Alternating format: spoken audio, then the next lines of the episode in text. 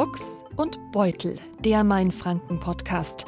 Eberhard Schellenberger plaudert mit Menschen aus der Regiopolregion Mainfranken. Herzlich willkommen zu unserer Podcast-Ausgabe im März. Frühlingszeit ist Pflanzzeit. Etwas wird es noch dauern, aber den Samen zum Beispiel, den kann man ja schon mal kaufen. Und da sind wir schon bei unserem Thema. Bei uns geht's um die Bewahrung alter Samensorten, um die Saatgutarche aus Mainfranken. Es geht um den Verein Open House. Dahinter stecken Barbara und Martin Keller aus Main-Stockheim im Landkreis Kitzingen. Ja, und äh, die Frau Keller sitzt mir gegenüber. Sie nennen Ihren Verein Open House. Wie kam es denn zu diesem Namen? Ja, das ist ein bisschen ungewöhnlich, wenn man sich mit Pflanzen beschäftigt. Aber es kam so dazu, dass ähm, wir eigentlich nicht begonnen haben, damit Vielfalt zu bewahren, wie wir das jetzt machen, sondern unser Start war äh, der Kampf gegen die Gentechnik in unserer Region. Also der Landkreis Kitzingen hat praktisch äh, in Westdeutschland den größten Gentechnik-Maisanbau in ganz Deutschland gehabt. Und deswegen waren wir da sehr beunruhigt, denn die alten Sorten, die äh, verschwinden, wenn man Gentechnik anbaut. Ist übrigens auch wieder ein ganz, äh, ganz aktuelles Thema. Es stehen jetzt im Versuchsanbau in Europa einige neue Gentechnikpflanzen äh, im Programm und da muss ich sagen, da wird dieselbe Gefahr wieder davon ausgehen. Aber damals haben wir das ja sehr erfolgreich geschafft, die Gentechnik aus unserer Region und im Endeffekt ja auch aus Deutschland verschwinden zu lassen. Und zu der Zeit haben wir einfach mit allen zusammengearbeitet, die dann Interesse daran hatten, äh, sich gegen die Gentechnik aufzulehnen. Und unser Haus war ein offenes Haus. Alle sind da gewesen. Und wir dachten, das ist eigentlich das, was ja so typisch für uns ist. Wir suchen Verbündete, ähm, um unsere Ziele zu erreichen und freuen uns immer über viele Netzwerke. Und das gilt natürlich genauso auch bei jetzt bei unserer Arbeit für die Vielfalt. Und dass sich jetzt um samenfeste Sorten kümmern, liegt äh, auch ein bisschen daran, dass Ihnen zum Beispiel die Tomaten zu langweilig wurden. Ja, genau. ja, klar. Also die Tomaten, die so im Supermarkt zu kaufen gibt, die sind ja nicht nur farblich, sondern auch vor allem geschmacklich wahnsinnig langweilig. Und dann haben wir gedacht, na, also irgendwie müssen wir doch mal da eine größere Vielfalt reinbringen. Tomaten gehören zu den äh, Gemüsen, die also ich glaube, es gibt kaum ein Gemüse, wovon es mehr Sorten gibt weltweit als von den Tomaten. Die werden von Hobbygärtnern, Kleinbauern, kleinen Gärtnern erhalten, die sich halt dafür begeistern, so eine, ja, so eine Geschmacksvielfalt zu haben. Und da sind wir dann einfach mit eingestiegen und haben gesagt, das muss, muss man einfach auch zeigen und muss man weiter verbreiten, denn die Menschen ahnen ja gar nicht, was ihnen alles entgeht, wenn sie nicht mit den samenfesten Sorten auch mal äh, ihre Erfahrungen gemacht haben. Sie haben uns einen riesen Kasten mitgebracht mit äh, Samen, mit Bohnen, mit allem Möglichen, was hier vor uns liegt. Das sind äh, um die 50, 60 in bunten Schächtelchen angeordnet, aber auch die Samen selber ähm, sind, sind ganz bunt und vielfältig. Wenn Sie einfach mal einen kurzen Überblick geben, was haben wir denn hier vor uns? Also Bohnen sind im Moment sowieso mein ganz großes äh, Fable. Also was heißt im Moment schon lange? Weil es gibt, glaube ich, kein Gemüse, an dem man die Vielfalt am Samen so gut erkennen kann wie bei den Bohnen. Also so unterschiedliche äh, Kerne oder Samen gibt es, glaube ich, bei keinem anderen Gemüse wie bei den Bohnen. Ähm, Grundsätzlich kann man ja sagen, es gibt Buschbohnen, Stangenbohnen, Reiserbohnen, die werden nur so 1,60 Meter hoch. Es gibt Bohnen, da isst man die Hülsen, es gibt Bohnen, da isst man die Körner.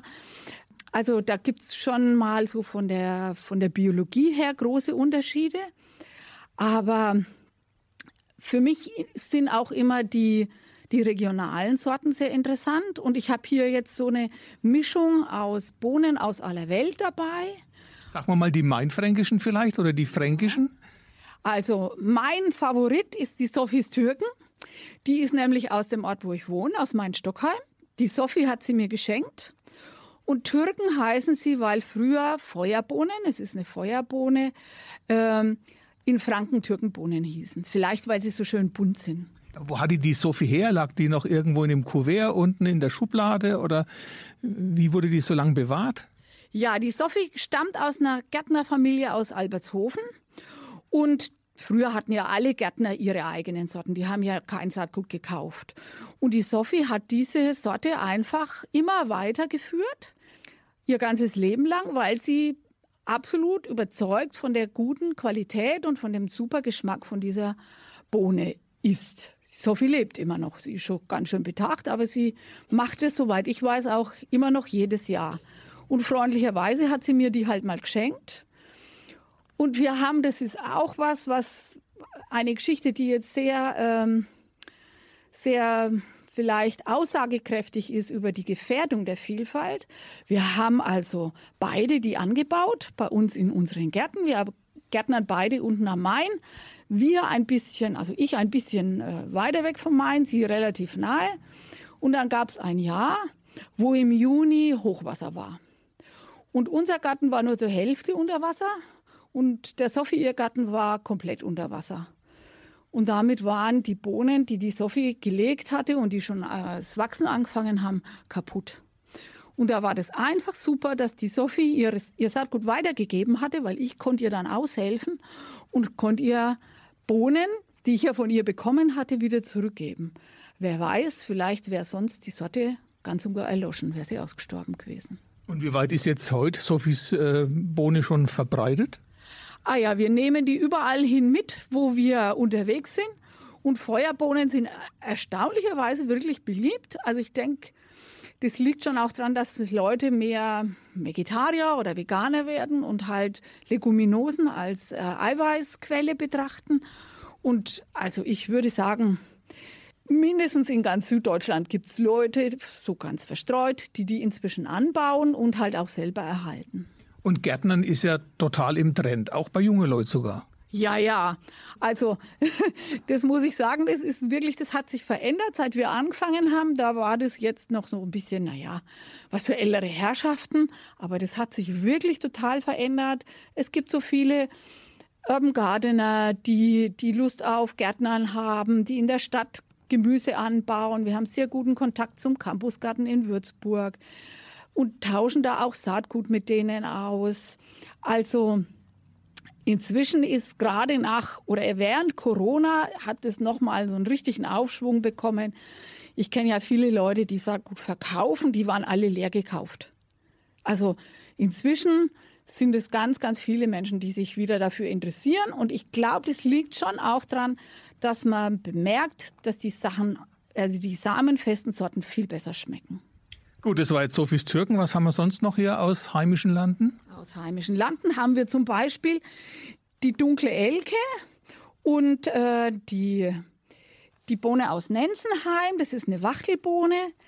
Die haben auch eine schöne Geschichte. Die Frau, die Elke, die mir die beiden Bohnensorten zur Verfügung gestellt hat, die hat mir erzählt, dass ihre Großmutter die aus Italien mitgebracht hat. Es ist also auch eine alte Familiensorte die schon lange aber jetzt bei uns in Franken angebaut wird.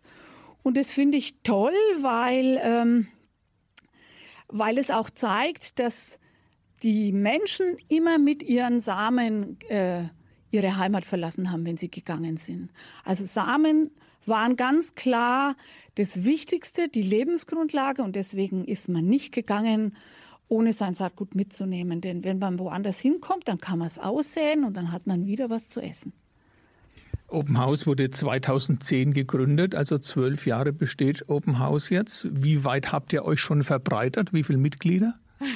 Also wir haben, ähm, wir haben mehr die Idee von dem Trägerverein. Das heißt, wir sind eigentlich ein kleiner Verein, der das Saatgutfestival und die Saatgutarche organisiert. Aber unser großer Erfolg, so sehen wir das, ist, dass äh, es inzwischen über 100 Saatgutfestivals in ganz Deutschland gibt. Und wir waren das erste. Also wir waren diejenigen, die halt zuerst die Idee hatten. Es gab viele Leute, die bei uns Besucher waren, denen das gefallen hat, die gesagt haben, das machen wir auch. Und die gehören jetzt nicht zu unserem Verein, aber die tragen die Idee, ja, in, weiter bis Bautzen, bis Düsseldorf, bis Lüneburg, bis Bad Schussenried in, ähm, in Baden-Württemberg. In München gibt es jetzt ein Saatgutfestival. Also das gibt es vielleicht nicht so oft, aber ich würde sagen, in dem Fall hat jetzt mal die Provinz die Idee in die großen Städte auch getragen. Und zwar die mainfränkische Provinz. Jawohl. Es kommen ja um die 2000 Leute mittlerweile zu so einem Saatgutfestival hier in, in Unterfranken, wenn es ja. stattfindet. Ja, ja. Ja, wir haben mit 200 angefangen, weiß ich noch, das erste Mal. Ähm, und dann waren es 500, dann waren es 1000 und jetzt sind es immer so um die 2000. Also wir haben ja kurz bevor die, die, die Corona-Schließungen waren, konnten wir gerade noch unser letztes Saatgutfestival machen. Und da waren es ein bisschen weniger, aber das war sicherlich der Corona-Lage geschuldet. Ja. Und da wird getauscht oder gekauft? Wie läuft so ein Festival ab? Beides. Also wir haben einen Tauschtisch, da kann jeder sein äh, Saatgut mitbringen. Und wir haben aber auch ganz viele Saatgutanbieter, wo man äh, Saatgut kaufen kann. Normalerweise haben wir dann auch noch eine Ausstellung, also zum Beispiel eine Apfelausstellung hatten wir eigentlich jedes Jahr oder eine Bohnenausstellung. Es gibt Vorträge, weil uns ist es wirklich ganz wichtig, dass auch die äh, Informationen, die ja die Grundlage für die samenfesten Sorten sind, dass die auch weitergetragen werden. Jetzt wollen wir ein bisschen mehr über Barbara Keller selber wissen. Äh, das ist schon ein bisschen beruflich angelegt, dass Sie sich hierfür einsetzen. Naja, ich bin Gärtnerin. Insofern äh, ist es schon, hat es einen engen Zusammenhang. Es ist aber so, dass ich, ähm, ja, mein Hobby und mein Beruf ist für mich eigentlich das Gleiche. Also ich habe auch einen großen Garten, in dem ich das privat mache. Für mich ist das eine Leidenschaft. Das gehört einfach zu meinem Leben dazu. Und Sie sind aber, Sie arbeiten im Botanischen Garten in Würzburg. Ja, genau. Als was? als Gärtnerin. Ich bin da Gärtnerin und betreue da die Nutzpflanzenabteilung, die Pfingstrosen, also ja, und auch noch so ein paar Staudenbeete. Ich bin da relativ breit gefächert, weil ich bin ursprünglich Staudengärtnerin. Also Gemüse habe ich erst später begonnen. Also wir müssen sagen, eigentlich wollte ich ja bei Ihnen im Garten anfangen mit unserem Podcast. Ähm, aber heuer wird es nicht viel Garten geben, Frau Barbara Keller, denn Sie haben sich einen Fuß gebrochen. Ja, den habe ich mir, ja, im Botanischen Garten bei der Arbeit habe ich ihn mir gebrochen. Und das zieht sich leider wahnsinnig lange hin. Ich habe so gehofft, dass ich es schaffe, bis zum Frühjahr fit zu sein und da meinen Garten wieder anzulegen. Aber es sieht im Moment überhaupt nicht danach aus, als ob ich das schaffen könnte. Und deswegen habe ich gedacht, okay, das ist jetzt mal eine neue Erfahrung. Jetzt leben wir mal ein Jahr lang ohne Garten, also ein Jahr, eine Saison und dann äh, kann es weitergehen. Aber wie Sie das dann durchstehen ohne Garten, das können Sie noch nicht erahnen. Das habe ich, glaube ich, kann ich mich nicht erinnern, dass ich das als erwachsener Mensch jemals ge gemacht habe. Also es ist wirklich, ich hatte immer einen Garten, seit ich erwachsen bin und äh, ich habe immer Gemüse angebaut. Das wird eine vollkommen neue Erfahrung für mich. Aber man muss immer das Beste draus machen. Also vielleicht wird es ja dann die Möglichkeit, viele zu besuchen, die sich mit Saatgut, also mit samenfestem Saatgut beschäftigen und sich halt mit denen einfach mal auszutauschen und zu schauen, was die so machen, weil normalerweise, wenn man ernsthaft Gemüsegärten hat, hat man in der Saison nicht viel Zeit rumzufahren. Und vielleicht ist das das, das Trostpflaster für mich dieses Jahr. Ja, also und deswegen sind wir eben auch nicht im Garten von Barbara Keller, aber wir sind in Abzwind im Gasthaus Ölmühle, denn hier verarbeiten Claudia und Thomas Schwanfelder, was aus den Samen von Open House so gewachsen ist. Hier gibt es Vielfaltmenüs und hier gibt es auch eine richtige Ölmühle. All das wird dann auch später noch unser Thema sein. Wir werden auch mal in die Küche spitzen zu Thomas Schwanfelder und mit hier am Tisch sitzt seine Frau Claudia. Wir werden nach der Ölmühle auch noch den Bauernladen besuchen. Da werde ich für Sie, unsere Hörerinnen und Hörer, einkaufen. Ich habe einen leeren Korb mitgebracht, den füllen wir und werden ihn dann unter allen verlosen, die uns rückmelden. Aber dazu später mehr. Jetzt also zurück zu Barbara Keller und zu Claudia Schwanfelder, die ich hier auch jetzt äh, begrüßen möchte. Für Sie, Frau Schwanfelder, war Barbara Keller ein Glücksfall. Also es war äh, auf alle Fälle eine Erfahrung, die wir durch die Barbara Keller und ihren Mann Martin machen durften, ja, auf alle Fälle. Wie, wie habt ihr euch kennengelernt? Äh, der Marius Wittur, äh, der sich ja um die Quitten kümmert in Mainfranken hier, der hat uns angesprochen, dass es einen Verein gibt, der sich um äh, alte Gemüsesorten kümmert. Und sie suchen eigentlich eine Wirtschaft, die auch mal was aus diesen alten, samenfesten Gemüsesorten kochen. Und so haben wir den Kontakt zu Barbara und zu ihrem Mann bekommen. Und dann haben wir uns überlegt, was wir denn daraus machen könnten und haben dann ein Vielfaltsmenü gemacht, das jedes Jahr jetzt bei uns zwei Tage entweder im Sommer oder im Herbst stattfindet. Auf das Vielfaltsmenü werden wir gleich noch zurückkommen. Ich möchte Ihnen, liebe Hörenden, erst einmal Abzwind vorstellen. Und das macht jetzt äh, mit einigen Schilderungen hier aus Abzwind die Kollegin Christiane Scherm. Abzwind liegt am Fuße des Steigerweids, eingebettet in Wiesen, Wälder und Weinberge. Die Geschichte des Weinanbaus kann man auf dem ersten bayerischen Weinlehrpfad erfahren. 20 Parzellen mit verschiedenen Rebsorten geben Auskunft über Arbeitsabläufe und Rebentypen. Abzwind hat neben einer Kräuterfabrik auch ein eigenes Kräuter- und Gewürzmuseum. Dieses ist in einer 450 Jahre alten, liebevoll umgebauten Scheune untergebracht und zeigt auf vier Stockwerken verteilt alles Wissenswerte rund um Kräuter, Gewürze und Tees. Außerdem ist Abzwind eine Station vom sogenannten Dorfschätze-Express, einer speziellen Busverbindung mehrerer fränkischer Dörfer, die sich als Dorfschätzegemeinden zusammengeschlossen haben.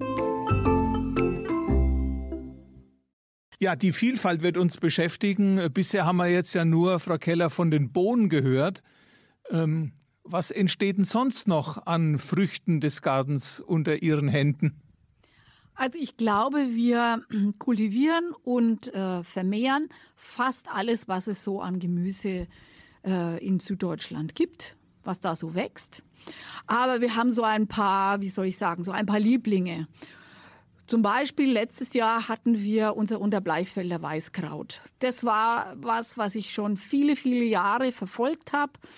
Denn Unterbleichfeld ist ja bekannt für seine äh, Sauerkrautfabriken gewesen und ist aber immer noch bekannt für den Weißkrautanbau. Und da habe ich dann gedacht, das müsste man doch mal wieder beleben und vor allem mit den alten Sorten. Denn die alten Sorten, die sind einfach um so vieles schmackhafter wie diese Hybrid- ähm, Krautpflanzen, die heutzutage üblich sind.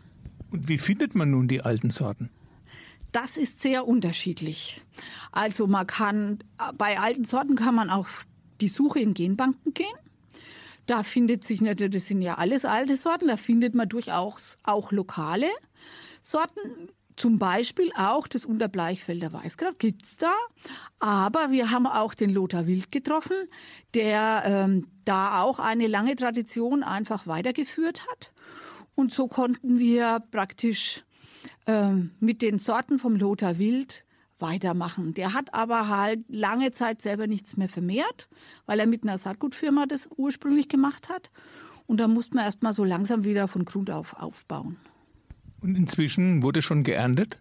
Ja, ja, also wir haben schon mehrfach geerntet. Beim äh, Weißkraut ist es so, dass das Samen erst im zweiten Jahr gebildet wird. Das heißt, man muss die ganze Pflanze oder mindestens den Schrunk mit äh, Wurzeln überwintern, dann im nächsten Jahr im, so bald wie möglich, März, Anfang März, auspflanzen. Dann blüht und dann gibt es Saatgut. Und das war letztes Jahr eine sehr, sehr reiche Ernte. Also da werden wir lange dran haben. Aber der Lothar Wild hat auch gesagt, er verdoppelt jetzt seine, äh, seine Anbaumenge, weil die Nachfrage letztes Jahr so groß war. Also irgendwann werden wir wahrscheinlich nochmal zur Tat schreiten müssen und nochmal vermehren, wenn das Saatgut aufgebraucht ist. Ja, und dieses Unterbleichfelder Kraut, das gab es hier auch schon bei einem Vielfaltsmenü in der Ölmühle hier in Abzwind. Vielleicht können Sie uns einfach mal dieses Menü vorstellen und mal vorlesen, was es da Leckeres alles gab. Also das war jetzt das Vielfaltsmenü, was wir letztes Jahr hatten. Da haben wir bei uns im Garten in Abzwind angefangen. Da gab es Cocktailtomate mit Mozzarella und Basilikum, Landgurke mit Feta. Dann sind wir gemeinsam hochgelaufen in unsere Wirtschaft und da gab es dann noch einen Unterbleichfelder Krautsalat, Minigurkensalat, verschiedene Vitalsalate, Tomate und Portulak mit Fischzopf von Zander und Forelle und gefüllte Zucchiniblüten. Im Hauptgang gab es eine rosa gebratene Lammhüfte auf Erfurter dicken Bohnen und Linda Bratkartoffeln und als Nachtisch eine Variation von der Johannisbeere, Walnuss-Honig-Parfait mit Johannisbeerspiegel, Sorbet und Buttermilchkuchen. Und wenn ich das jetzt so lese. ich glaube, das geht uns alle so am Tisch, ja? Sie haben auch jetzt Hunger, Frau Keller, oder? Ja, da würde ich mich glatt noch mal einladen, Claudia. und, und das war jetzt alles auch aus Ihren Samen sozusagen? Nee, nicht alles. Das schaffen wir leider nicht. Also das Problem ist tatsächlich, äh, unser Garten ist, ist begrenzt, was man da alles anbauen kann. Deswegen bauen ja auch die Schwanfelders fleißig mit an. Und äh, wir versuchen auch immer Gärtner zu aktivieren, die bereit sind, auch diese Sorten für uns anzubauen. Das hat, finde ich, auch so diesen Effekt, dass vielleicht dann doch mal ein Gärtner merkt, wie toll die sind und äh, vor allem die Kunden von dem Gärtner, dass das sich noch ein bisschen streut, also auch über das Vielfaltsmenü hinaus. Der Veit Blitz in äh, Schwarzach zum Beispiel hat auch öfters schon für uns angebaut. Der hat auch viele Tomaten, glaube ich, der oder? Hat ganz, also die Tomaten waren vom Veit Blitz, der hat ganz viele, mehrere hundert verschiedene Tomaten im Anbau, alle samenfest. Nein, nicht alle samenfest, aber doch die meisten, glaube ich, sind samenfest. Okay, jetzt haben wir die Bohnen, das Weißkraut. Was, was gibt es sonst noch so aus eurem Schatz? Also wir hatten bei, beim Vielfaltsmenü schon Haferwurzeln. Da haben die Schwanfelders schwer geschwitzt, weil die muss man ganz arg viel schälen.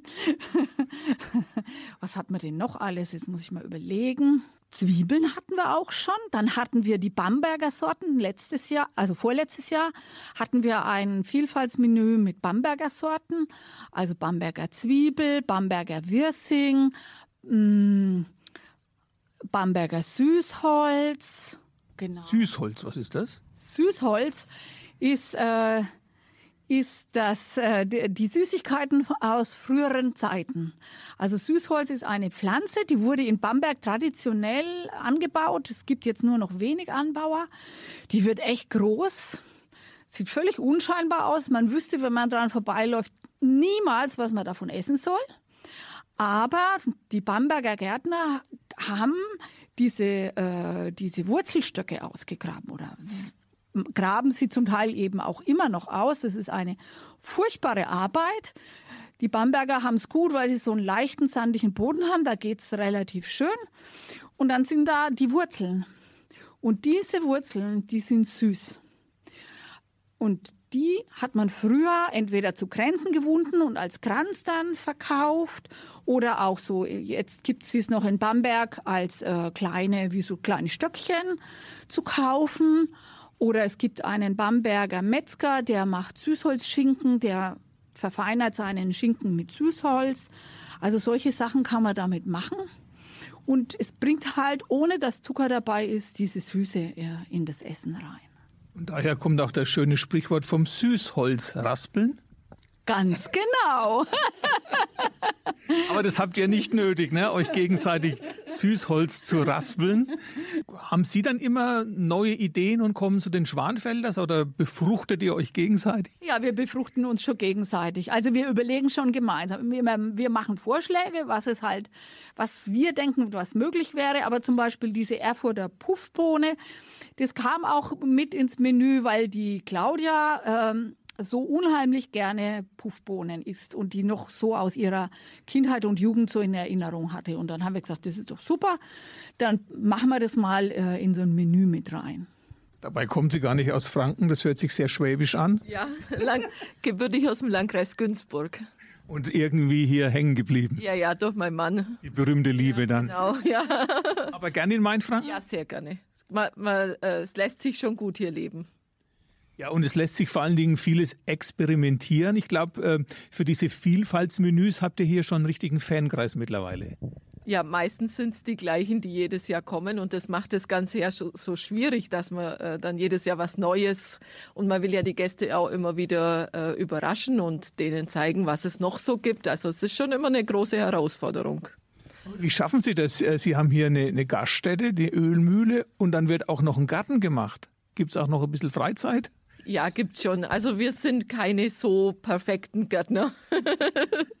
wir, wir können gut äh, Kürbisse und Bohnen, alles was so ein bisschen äh, unempfindlich ist und nicht jeden Tag gegossen werden muss, das können wir gut. Und vom anderen lässt man dann lieber die Finger? Ja, das lassen wir uns dann liefern. Was sagt denn eigentlich so die Samenindustrie zu ihrem Treiben? Haben die das schon mitgekriegt? Ja, also eines ist klar, wir wurden von Bayer schon beobachtet. Also ich habe da mal eine Auskunft äh, äh, mir erteilen lassen, was über mich bei Bayer so äh, im, in den Archiven ist. Und da wurde, wurde sehr deutlich, dass die sehr genau schauen, was wir beim Saatgutfestival treiben und was wir sagen. Denn natürlich ähm, haben die Angst, dass wenn äh, wenn die samenfesten Sorten zunehmend Beliebtheit erfahren, dass dann, ja, dass dann ihre, ihre Sorten eben vorher nicht mehr so leicht durchzusetzen sind, sage ich mal. Ich meine natürlich die großen konventionellen Gärtner und Landwirte, denen bleibt ja fast gar nichts anderes übrig. In solchen Mengen produziert ja kaum jemand ähm, samenfeste alte Sorten. Aber trotzdem ist es offensichtlich ein Stachel im Fleisch der Saatgutindustrie. Das wollen Sie auch sein irgendwo, oder? Auf jeden Fall. Also wir sehen uns nicht nur als Menschen, die gerne gärtnern, sondern wir sehen, dass das äh, eine politische Dimension hat. Und äh, die Saatgutindustrie überlegt sich auch nicht nur wegen uns, sondern wegen vielen anderen. Wir sind ja nicht die Einzigen, die sich für samenfeste alte Sorten einsetzen. Die überlegen sich da schon immer wieder, wie sie unsere Möglichkeiten einschränken können. Was ist denn Ihre Kritik an der Samenindustrie? Also da gibt es mehrere Punkte. Zum einen ähm, ist es ein Allgemeingut. Also das Saatgut, das äh, von Kulturpflanzen entwickelt wurde, das wurde von der ganzen Menschheit entwickelt. Das kann man nicht für sich beanspruchen. Das tut aber die Saatgutindustrie, indem sie äh, in der Regel Hybrid-Saatgut oder vielleicht sogar noch weiterentwickelte CMS-Hybriden verkauft, wo man normalerweise eigentlich nicht sortenrein vermehren kann. Das heißt, ich kaufe das äh, Päckchen, ich sähe es in meinem Garten aus, ich kann zwar das Gemüse ernten, aber ich kann nicht mehr die Sorte mit dem Saatgut, was da gebildet wird in meinem Garten, äh, weiter vermehren. Und das ist eine Möglichkeit, der Allgemeinheit praktisch den Zugriff auf diese Ressource zu entziehen, die aber doch ursprünglich komplett der Allgemeinheit gehört hat. Also die nehmen auch nicht, was weiß ich, irgendwelche äh, Kohlpflanzen aus Helgoland, aus denen sie dann ihre Hybriden züchten.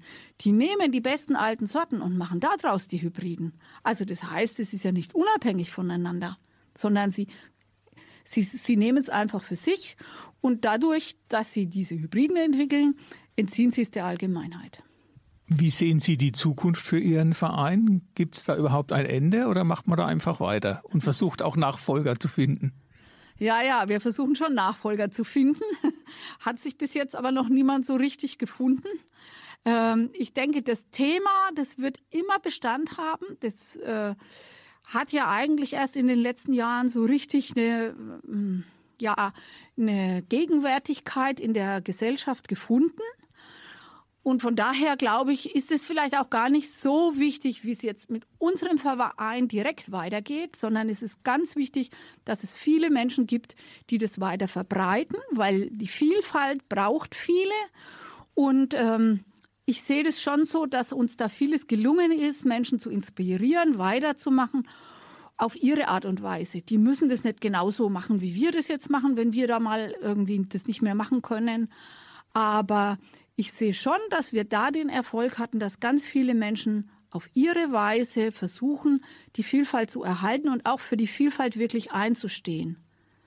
Zwölf Jahre Open House, über 100 Saatgutfestivals sind aus diesem einen Mainfränkischen entstanden. Da kann man auch schon ein bisschen zufrieden sein? Ja, ich bin da schon echt sehr glücklich drüber. Ich denke, da haben wir schon ganz schön was erreicht. Das hätte ich mir anfangs nie so, äh, so träumen lassen. So klein wie wir angefangen hätten, hätte ich nie gedacht, dass, äh, dass es so solche ähm, Kreise zieht. Und ich finde es inzwischen total lustig, weil äh, man trifft dann ja dann Menschen, die sonst wo äh, in Deutschland ein Saatgutfestival machen und die wissen gar nicht, dass wir diejenigen waren. Die haben das wieder von jemand anders und der hat es wieder nochmal von jemand anders und der war bei uns mal zu Besuch und hat gedacht, er macht's. Also das ist so wie so eine, ähm, so eine Weiterleitung. Man muss sich da auch gar nicht unbedingt nur persönlich kennen, aber wenn ich das sehe, wie viele Leute da so eine tolle Arbeit machen, da freue ich mich unheimlich. Und immer ein gärtnernder Ehemann Martin an der Seite. Ja, ohne den Martin wird ja gar nichts gehen. der kann es heute nicht, sonst wäre er vielleicht auch da, aber ich glaube, zu zweit schafft man es besser. Auf jeden Fall. Also ohne ihn hätte ich das niemals geschafft. Also er gärtnert ja nicht nur, also was wirklich sein ganz großer Verdienst ist, ist die Organisation vom Saatgutfestival. Also als Architekt hat er einfach organisieren gelernt und da haben wir ganz, ganz stark davon profitiert, dass er das alles irgendwie wirklich gut planen konnte. So, wir sitzen hier im Gastraum von der Ölmühle. Wir gehen jetzt mal in die Küche. Da fuhrwerkt schon Thomas Schwanfelder. Und gucken wir mal, äh, ich habe gehört, es riecht nach Kraut. Mal gucken, ob es unter Bleichfelder ist. Wir gehen in die Küche. So, der Deckel drauf auf Sauerkraut. Was, das ist dieses berühmte Sauerkraut unter Bleichfeld, Herr Schwanfelder? Das ist jetzt das äh, Sauerkraut oder das Kraut aus unter Bleichfeld, das wir letztes Jahr im Herbst äh, von der Barbara bekommen haben. Die Köpfe, die sie nicht gebraucht hat zum Vermehren, haben wir gehobelt und gesalzen, eingemacht. Und jetzt wird es gekocht und später serviert, beziehungsweise die nächste Zeit, bis der Topf leer ist. Und dann haben wir noch einen Topf und der muss reichen bis zur nächsten Ernte. Als erfahrener Koch, was ist denn das Besondere an dem Unterbleichfelder Sauerkraut? Also ich kannte das bisherige Sauerkraut nicht, dass es so fein ist und äh, mild ist. Es ist viel weicher und wo man auch wirklich aufpassen muss, ähm, traditionell, wenn es gekocht wird, kommt ein Knochen mit rein, ein Knöchle oder ein Seidenstück, einfach wegen Geschmack. Aber das Problem ist dann beim Unterbleichfelder Kraut, es ist zu schnell weich und das Fleisch ist noch nicht gar. Also da muss man aufpassen, da waren die Erfahrungen das erste Mal auch äh, ein bisschen negativ, aber aus diesen Erfahrungen lernt man. Also das Kraut ist einfach schneller fertig. Ihre Frau hat uns vorhin das Vielfältigkeitsmenü vom letzten Jahr vorgelesen. Uns ist allen das Wasser im Mund zusammengelaufen. Wie ist es so? Kommt sie zu Ihnen und sagt, ich hätte wieder was und dann müssen Sie sich was einfallen lassen? So ähnlich ist es schon, ja. Na, stöhnen Sie schon. Ja, sie, sie, sie, kommt schon mal und sagt, also es geht wieder aufs Vielfaltsmenü zu, was machen wir? Es geht meist darauf raus, dass wir sagen, wir schauen, was wir im Garten haben. Wir wissen ja auch nicht, was wir ernten. Wir schauen, was die Barbara uns bringen kann.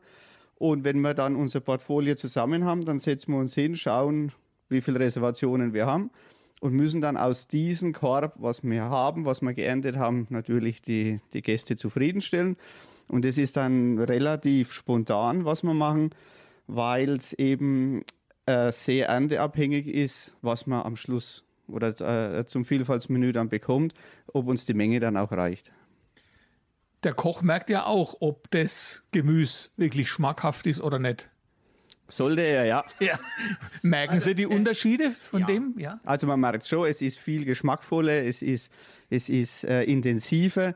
Es ist manchmal auch mühseliger, alte Sorten zu verwenden, das ist keine Frage. Putzen oder was? Ja, ja. es gibt Favoriten und weniger große Favoriten. Wo, wo, wo, wo tut man sich schwer beim Putzen? Also schlimm war damals wirklich die Haferwurz. Die wird ewig in Erinnerung bleiben. Sie ist, ja, nach dem Putzen hat man nichts mehr übrig. Man kann oh, sich vorstellen schlecht. wie eine Pastinacke äh, oder, oder Petersilienwurzel nur noch viel feiner. Und es steckt schon viel Arbeit drin und viel Zeit und am Schluss hat man wenig davon. Geschmacklich natürlich wunderbar, aber quantitativ lässt sich zu wünschen übrig.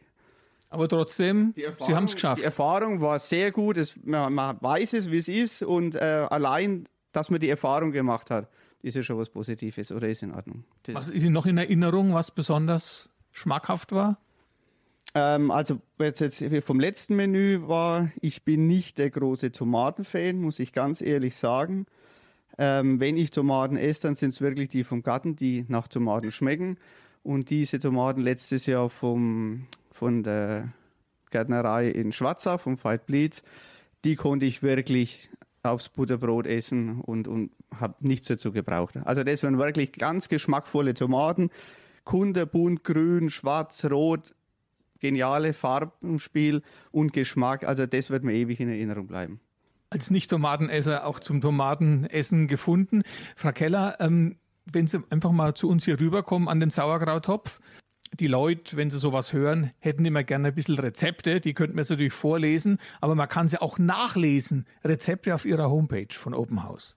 Ja, ja. Ihr Spinatrezept habe ich ja, gesehen. Sogar Ihr Lieblingsrezept, ne? Natürlich, das habe ich doch glatt wieder vergessen. ja, und es gibt auch ein Sauerkrautrezept, es gibt ein Spinatrezept, es gibt was habe ich denn noch? Ich glaube rote Beete habe ich gesehen. Ja. Rote Beete, Haferwurzel haben wir, glaube ich, auch. Mhm. Also wir haben halt gedacht, dass das so eben, was der Thomas auch erklärt hat, dass das manchmal gar nicht so einfach ist, bei so äh, alten Gemüsen, die man nicht so gut kennt, zu wissen, was man daraus macht. Und deswegen haben wir da auf unsere Homepage so ein paar Rezepte gestellt, um einfach mal zu inspirieren. Also zum Beispiel auch einen Quittenkuchen oder sowas. Sagen wir mal die Adresse Home, die, der Homepage? Homepage Open House, englisch geschrieben, minus site, also das englische Wort site.de. Und da kann man sich die runterholen. Da kann man sie sich anschauen. Und sind alle gut schon mal nachgekocht worden, oder? Absolut, klar, natürlich. Und genau, Mangold ist auch noch dabei. Also ich bin so jemand, der gern was im Ofen macht. Da sind auch viele Ofenrezepte drin. Mangold liegt da nicht zu jedem, aber das sind gute. Ja, auf jeden Fall. Also ich persönlich zum Beispiel bin überhaupt kein Fan von rote Beete. Oh, ich auch nicht. Ne? Aber es gab schon mal rote Beete beim Vielfaltsmenü. Da muss ich sagen, das hat der Thomas wirklich super hingekriegt. Das hat echt gut geschmeckt. Und wir haben auch ein rote Beete-Rezept, wenn ich es richtig in Erinnerung habe, auf unserer Homepage, das mir auch sehr gut schmeckt. Also das ist ja mit den roten Beeten bei mir in der Kindheit. Da ist irgendwann was misslungen und du hast einen Geschmack mhm. im Mund und der kommt sofort wieder. Sie deuten auf sich genauso, ja? Ja, meine Mutter hat immer rote Beete eingemacht in Gläsern, so sauer, wie man das halt so in Franken macht. Und ich habe das gehasst als Kind. Ich, hab, ich esse wirklich jedes Gemüse gern, aber bei rote Beete habe ich gestreikt. Aber man muss sich nur einfach mal ein bisschen umschauen, dann findet man doch immer Zubereitungen, die selbst aus rote Beete und Mangold was richtig Gutes machen. Gut, das war jetzt hier unser kleiner Abstecher in die Küche und jetzt sind wir gespannt auf die Ölmühle. Wie kamt ihr hier zu einer Ölmühle? Mein Schwager ist 50 geworden und hat äh, zum 50. Geburtstag ein Abo vom äh, landwirtschaftlichen Wochenblatt bekommen und da ging es um Ölmühlen. Und dann hat er sich gedacht, so was kauft er. Und dann haben wir das Ding da gehabt und eigentlich wollte zuerst äh, im großen Stil pressen als als Diesel, als Biodiesel und das hat dann aber nicht so funktioniert und dann haben wir geguckt, was gibt's denn hier für Früchte, die man zu Öl verarbeiten kann. Und dann hat man einen Walnussbaum, da hat man mal mit Walnüssen angefangen und es hat dann schon mal richtig gut geschmeckt. Der Bruder hat Sonnenblumen angebaut, dann haben wir mal Sonnenblumen gepresst und irgendwann äh, kam man dann auch zum Traubenkern. Und äh, die Trauben, das Traubenkernöl, da sind wir die einzigen in Franken, die das machen. Und das ist so ein bisschen unser Steckenpferd und Schauen wir mal hinaus, ja, ne? Zur Ölmühle. Gut.